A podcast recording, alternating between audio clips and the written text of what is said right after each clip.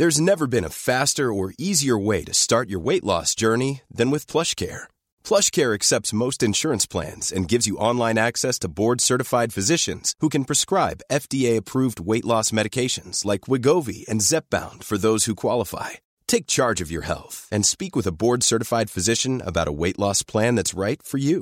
Get started today at plushcare.com slash weight loss. That's plushcare.com slash weight loss. plushcare.com slash weight loss. Entrevista.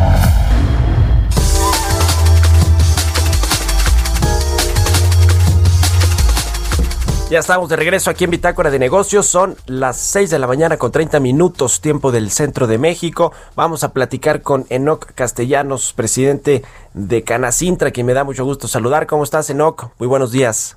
Buenos días, Mario. Un gusto saludarte a ti y al auditorio. Tus impresiones sobre el eh, pues el anuncio más perdón más que el anuncio el discurso del presidente López Obrador ayer en Palacio Nacional pues es un discurso que refleja lo que al interior del gobierno están pensando pero creo que deja fuera la autocrítica y eh, sobre todo una visión pues más real de, de, lo que ha estado sucediendo en México, sobre todo a la luz de la pandemia y, la crisis económica.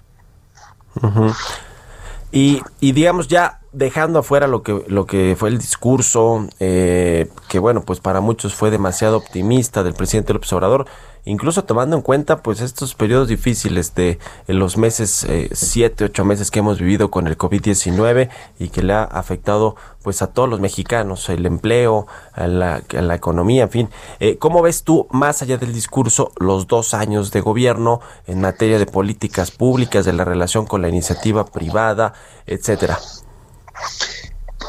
Veo a un luchador social que llegó a ser presidente después de una tremenda actividad de 12 años eh, eh, tratando de llegar a, la presidencia, pero eh, falta ese hombre pragmático que tome las decisiones sin estar dogmatizado o sin anteponer siempre la ideología.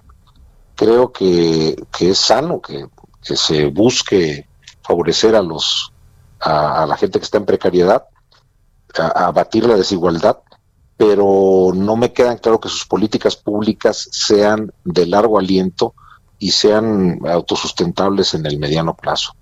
Eh, cuando se acabe el dinero, eh, los programas sociales van a, van a, comprometerse.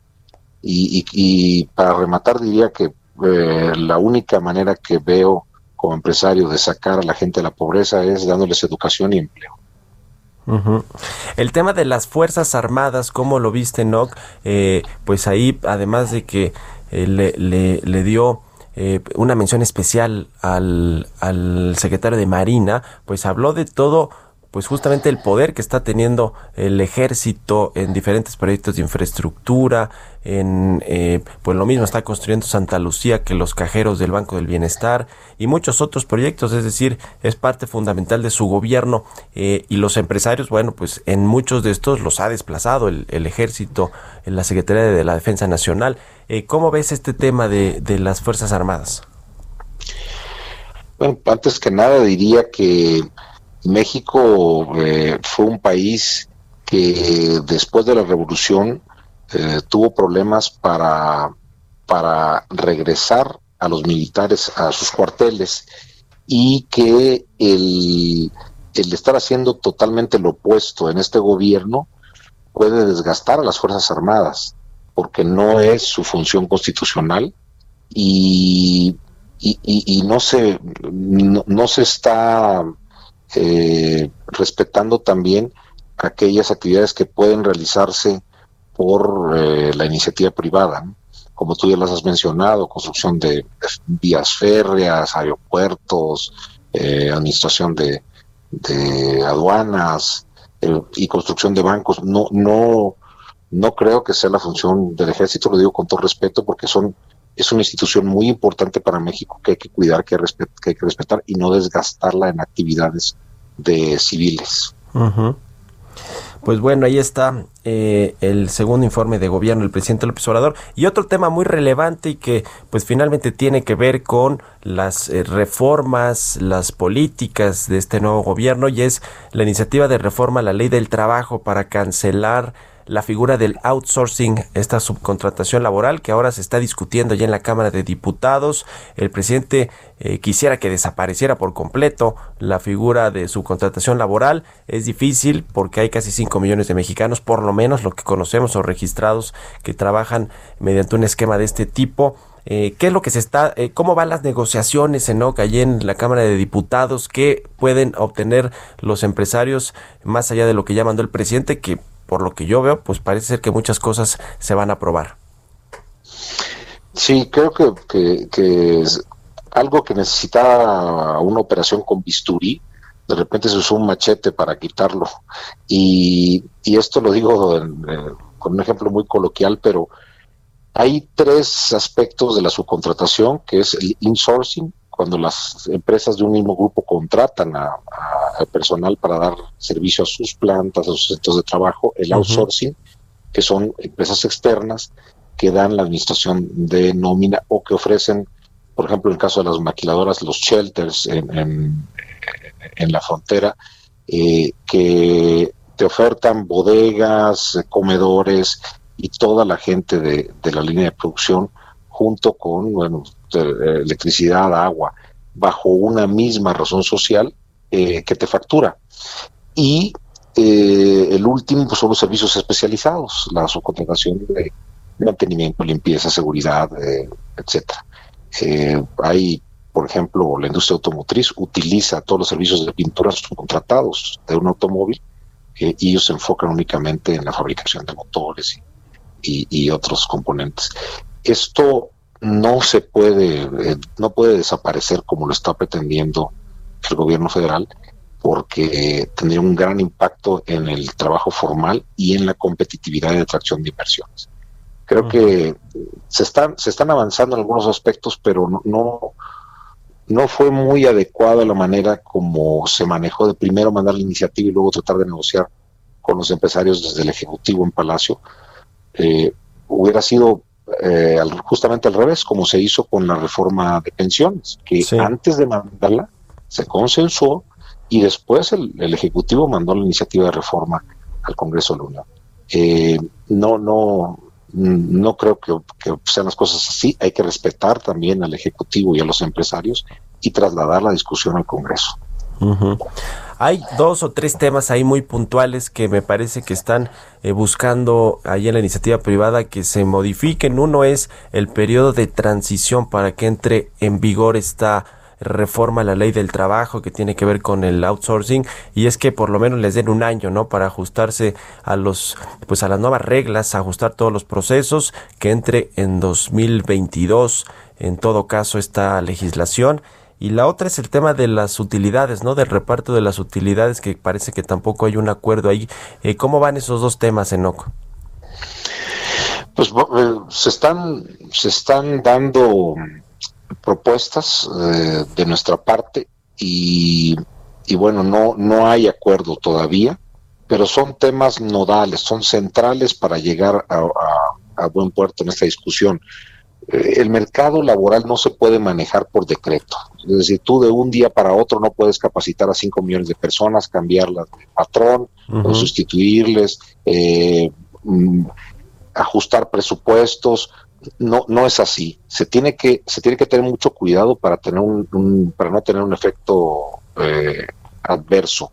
Y en cuanto a el PTU o reparto de utilidades, es eh, muy importante porque eh, la creación de las figuras de insourcing y también el outsourcing de empresas que vienen de fuera eh, con inversión extranjera se da porque no existe la figura en otros países que son competidores de nosotros comercialmente hablando. Y esto se suma como un impuesto más que hace gravosa la actividad empresarial y que le resta competitividad eh, ya cuando comparas precios de productos de un, de un fabricante extranjero contra un nacional. Entonces lo que estamos queriendo eh, Y bueno, y, no lo hablo con ligereza, sí.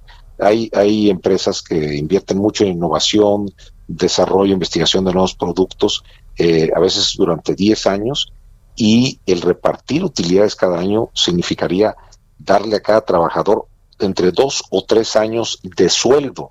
Y esto pues eh, saca de, competencia a, las empresas.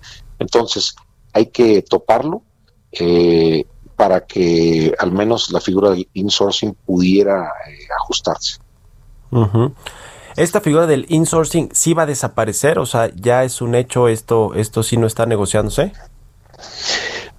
pues eh, es lo que quiere la autoridad y nosotros hemos dicho, si no hay un arreglo antes con el, con el tema del PTU, no podemos desaparecer la figura. Es decir, eh, ellos estaban diciendo, bueno, lo vemos en una reforma posterior. No, no puede ser posterior, porque entonces en un periodo de crisis económica derivado de la pandemia, le metes una carga adicional a las empresas y, y, esto va a hacer eh, que se recorten puestos de, de trabajo o que cierren empresas tiene que negociarse en conjunto, porque, no, porque no puede ser de otra manera. Bueno, pues ahí está el tema. ¿Van a, sacarlo esta semana? ¿Se, se, ese se pretende que esta semana quede ya la negociación? Porque han ido allá a Palacio Nacional los, los representantes de los organismos empresariales casi todos los días, ¿no? Esto esta semana y en la noche a platicar con los funcionarios del gabinete.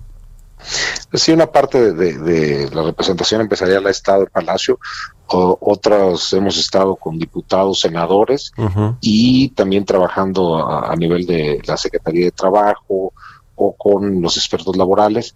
Creo que la, lo que va a suceder es que finalmente se va a trasladar la discusión al Congreso eh, y que ahí se tendrán que hacer los ajustes por ley. El presidente ha mencionado mucho que tenemos que ya no hay injerencia del Ejecutivo en el Legislativo y que hay que respetar la división de poderes. Yo creo que eso es lo que va a suceder y debe suceder. Pues ya lo, ya lo veremos, lo estaremos viendo. Muchas gracias, Enoc Castellanos, presidente de Canacintra, por haber tomado la entrevista. Muy buenos días. Gracias a ti, Mario. Buenos días. Un abrazo, que estés muy bien. Planning for your next trip?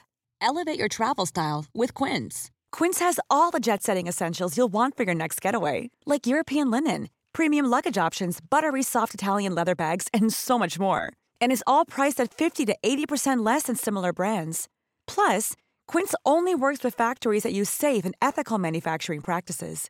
Pack your bags with high-quality essentials you'll be wearing for vacations to come with Quince. Go to quince.com/pack for free shipping and 365-day returns.